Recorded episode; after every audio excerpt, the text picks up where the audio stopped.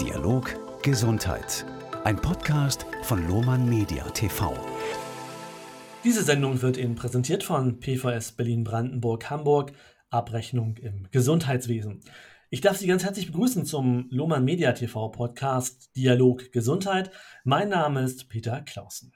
In dieser Folge geht es um eine, ich nenne es mal, erste Einschätzung der Corona-Pandemie aus äh, Sicht der Wissenschaft. Zu Gast heute Hedwig François Kettner. Sie ist seit 2014 Pflegemanagerin und Beraterin für Gesundheitseinrichtungen mit einer Pro-GW-Strategie und Prozessbegleitung der Gesundheitswirtschaft in Berlin. Zudem ist sie Mitglied des Aktionsbündnisses Patientensicherheit des Bundesverbandes Pflegemanagement und des Deutschen Berufsverbandes für Pflegeberufe. Frau François Kettner, seit fast anderthalb Jahren sind Sie jetzt Mitglied der Expertengruppe um Professor Matthias Schrappe und den Bremer Gesundheitswissenschaftler Professor Gerd Gleske und geben regelmäßig Thesenpapiere heraus, in denen sie die Pandemiestrategie der Bundesregierung beleuchten. Eine Frage muss natürlich sofort am Anfang kommen. Was lief denn aus Ihrer Auffassung gut und äh, was lief nicht so gut? Ja, erstmal herzlichen Dank für Ihre Einladung. Ich freue mich, dass wir uns darüber ähm, unterhalten können. Was lief gut, was lief nicht so gut? Ich kann mal so sagen, wir haben auch die Autorengruppe zusammengestellt oder uns mindestens miteinander ähm, ins Benehmen gesetzt, weil wir einfach relativ früh Ideen hatten, was man noch hätte tun können. Also zum Beispiel war unser erstes Thesenpapier mit der Überschrift Die Datenbasis verbessern die Prävention gezielt weiterentwickeln und die Bürgerrechte wahren. Man kann sagen, unterm Strich, die, die ersten Wochen und Monate da denke ich, da ist nicht viel falsch gemacht worden, sondern es ist wirklich erstmal gestartet worden. Und da muss man sagen, haben alle eigentlich sehr gut reagiert. Es ist sofort etwas in Gang gesetzt worden. Es wurde sofort über Schutzmaßnahmen geredet und so weiter. Es hat sich nur herausgestellt, nach kurzer Zeit schon, dass bestimmte Dinge eben einfach nicht gegeben waren. Ich nenne mal die Schutzmaterialien oder die mangelhaften Trainings für Katastrophen, die sich auftun. Es wurde sichtbar, dass das Gesundheitswesen über lange Strecken in solchen Fragen nicht gut aufgestellt ist. Und man kann nur sagen, es hat auch schon mal andere Zeiten gegeben, wo man zum Beispiel mehr Katastrophenübungen gemacht hat, wo man mehr geguckt hat, welche Schutzmaterialien werden im Falle XY gebraucht. Das war nun so in dieser Form nicht gegeben. Ein weiteres kam hinzu, dass zum Beispiel hinsichtlich der Datenqualität sehr lange immer nur geguckt wurde auf die gemeldeten Infektionen. Die sagten aber gar nichts darüber aus, wie viel Erkrankte es gibt oder gab. Also die Infektionen sind ja nicht gleich Erkrankte. Und das waren so Dinge, wo wir am Anfang gesagt haben, wir brauchen eigentlich populationsbezogene Stichproben. Eigentlich brauchen wir eine Kohortenstudie über die ganze Strecke. Und wir müssen jetzt die ganze Zeit immer kontinuierlich in dieser Kohorte schauen, wo sind denn die Problempunkte? Die waren nämlich überhaupt nicht überall, sondern die waren durchaus an ganz bestimmten Stellen. Und von daher war das unsere Kritik, die wir relativ früh eingesetzt haben. Wir haben das nicht mal äh, schlimm kritisiert, sondern wir haben eher Fragen gestellt nach dem Motto, warum haben wir noch keine Kohortenstudie, warum machen wir die jetzt nicht und so weiter. Das heißt eigentlich, wir haben zu lange gewartet und haben das ja immer noch nicht äh, geliefert, sage ich jetzt mal, dass man schaut, wo genau waren denn die Problempunkte. Die waren zum Beispiel am Anfang sehr schnell in den Pflegeheimen. Die Pflegeheime waren mit am stärksten betroffen und da kam natürlich die Struktur hinzu. Die Struktur nämlich, dass bis heute, bis heute zu wenig Pflegepersonal vor Ort ist dass zu wenig Schutzmaterialien vorhanden waren, dass Konzepte nicht gekannt sind über hygienische Maßnahmen, dass das auch nicht über Nacht natürlich hergestellt werden konnte.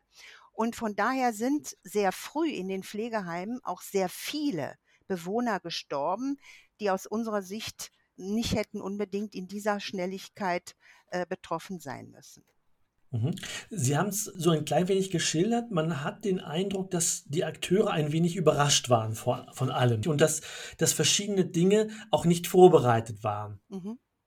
Ja, so ist es. Ähm, wir, wir kommen am Schluss nochmal zur Frage, was raten Sie jetzt den, den Akteuren? Ich würde Sie aber nochmal, wir, wir nähern uns so ein bisschen immer dem, dem Thema jetzt weiter. Ich würde Sie jetzt auch nochmal fragen, etwas ab jetzt vom Tagesgeschehen gesehen, wenn wir mal nochmal zurückschauen, zu Beginn der Pandemie und jetzt die jetzige Situation betrachten, hat sich denn nach Ihrer Auffassung nach die Rolle der Wissenschaft geändert? Also Sie sprachen in der Tat von verschiedenen Faktoren, die, die wir jetzt festgestellt haben. Und gibt es eine andere Art der Wissenschaft? Hat sie sich selbst geändert? Ist ihre öffentliche Wahrnehmung eine andere? Mhm. Also ich möchte mal so sagen, die Wissenschaft gibt es ja so nicht, sondern es gibt in jedem Spezialgebiet gibt es ganz bestimmte Eckpunkte, wo man sagt, hier setzt Wissenschaft an. Und da gibt es die Virologen zum Beispiel und die Infektologen und die Pädiater und so weiter und so weiter, die natürlich jeweils aus ihrer Anschauung heraus ein solches Pandemiegeschehen bewertet haben. Und das ist auch in diesem Fall geschehen. Also man muss schon sagen, die Wissenschaftler insgesamt sind alle in Aktion getreten. Also wir haben das jedenfalls immer so wahrgenommen, dass natürlich von vielen Seiten auf dieses Problem geschaut wurde. Das Problem, was aber auch zutage trat, war, dass die Politik sich zunächst einmal erstmal mit ganz bestimmten Wissenschaftlern unterhalten hat. Ich sage jetzt mal, die Virologen waren ja. plötzlich ganz gefragt, obwohl die Infektologen natürlich eine unglaubliche Erfahrung mitbrachten in diesem Themenspektrum. Ich sage jetzt mal das Thema AIDS.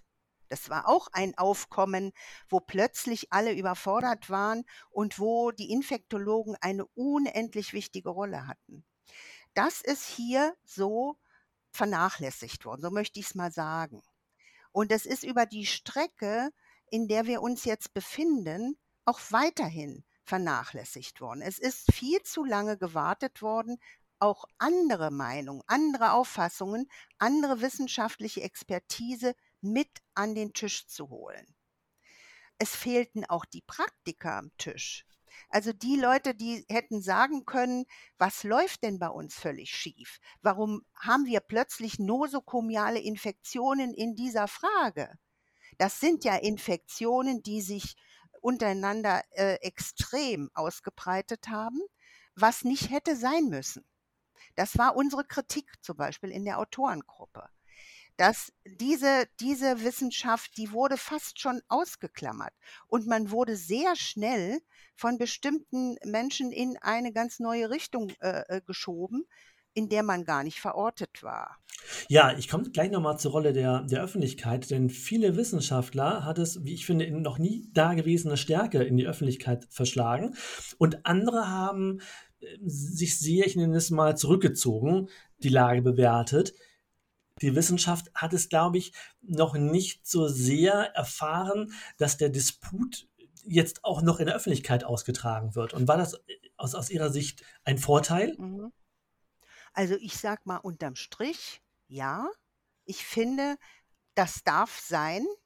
Das Einzige, was nicht sein darf, ist, dass es eine Richtung gibt, die man als richtig erachtet und alles andere als falsch. Das ist ein Fehler in diesem Disput gewesen. Und das ist bis heute ja so, dass also einige Leute unglaublich angegangen werden, die aber eine sehr gute, fundierte wissenschaftliche Arbeit leisten. Und das ist etwas, was, was ich überhaupt nicht nachvollziehen kann. Es muss möglich sein, in einem Staat wie Deutschland unterschiedliche Meinungen zu haben unterschiedliche Wissensbestände hochzuholen und natürlich auch dann in einen Disput zu treten. Das muss gehen. Das ist nicht menschenmöglich, dass man so etwas in dieser Art auch äh, unterbindet. Und da haben die Medien natürlich einen großen Teil dran. Mhm. Ich komme nochmal zurück zur Expertengruppe. in der Sie auch ein Teil sind. Was ist denn im Augenblick die strategische Ausrichtung? Also was, was rät derzeit diese, diese Gruppe den Politikern? Naja, also wir sagen auf der einen Seite, die Datenlage muss nach wie vor verbessert werden. Wir sagen auch, es gibt bestimmte Maßnahmen, die sind nicht zielgerichtet. Also zum Beispiel jetzt bei den Kindern. Die Kinder sind in einem Maße behelligt worden von dieser Pandemie, die eigentlich völlig unsachgemäß ist, in einem Umfang, die nicht gerechtfertigt ist. Kinder sind zum Beispiel unter einem Prozent überhaupt nur erkrankt. Mhm. Von allen anderen. Und von daher, man muss auch sagen, es ist auch so gut wie kein Kind gestorben nur an Covid-19. Wenn, dann waren es eben Begleiterkrankungen. Aber das sind Dinge, wo wir sagen, die Kinder wurden unverhältnismäßig mit in dieser Pandemie zur Kasse gebeten, im wahrsten Sinne des Wortes. Sie müssen bis heute Mundschutz tragen, obwohl sie so gut wie gar keine großen Aerosole in dieser Form ausbreiten. Es ist auch nicht so, dass die Kitas oder die Schulen der Ursprung dieser ganzen Ansteckungen sind, sondern es sind immer noch die Familien, es sind immer noch die Freunde und Verbünde in dieser Richtung, was von außen in die Einrichtung getragen wird. Und das sind Dinge, wo wir sagen, es muss aufhören, in dieser Form vorgegangen zu werden. Im Thesenpapier 8 haben wir das ausführlich beschrieben und auch wissenschaftlich nachgewiesen, dass dem überhaupt nicht rechtfertigt, äh, so weiter zu verfahren. Das ist jetzt mal ein Punkt. Ein weiterer mhm. Punkt ist, wenn, wenn ich jetzt mal sehe, ich bin eine Praktikerin in unserer Gruppe. Ich habe sehr früh gesehen, dass in den Pflegeheimen wirklich alles Mögliche schiefgelaufen ist. Die Pflegeheime waren derartig überfordert mit dieser ganzen Situation, abgesehen davon, dass bis zum heutigen Tag zu wenig Personal ist, ähm, Pflegepersonal in den, in den Pflegeeinrichtungen, aber auch in betreuten Wohneinrichtungen und was auch immer dazugehört. Alles das, wo man auch Menschen manchmal gerne abgibt und sich nicht mehr kümmern will. Das mhm. ist etwas, was gesellschaftspolitisch bei uns ein richtiges Manko ist. Und was da passiert ist, dass Menschen weggesperrt wurden, im wahrsten Sinne des Wortes, über Monate, dass sie also wenig Außenkontakte hatten, dass sie in einer Form isoliert wurden, wie es sich nicht gehört hat. Das hätte man anders machen können. Wir haben dafür auch Positivbeispiele gemacht. Im Thesenpapier 5 und 6 ist das ausführlich beschrieben worden. Wir haben immer Vorschläge gemacht, wie man mit einer solchen Gruppe zum Beispiel umgehen kann.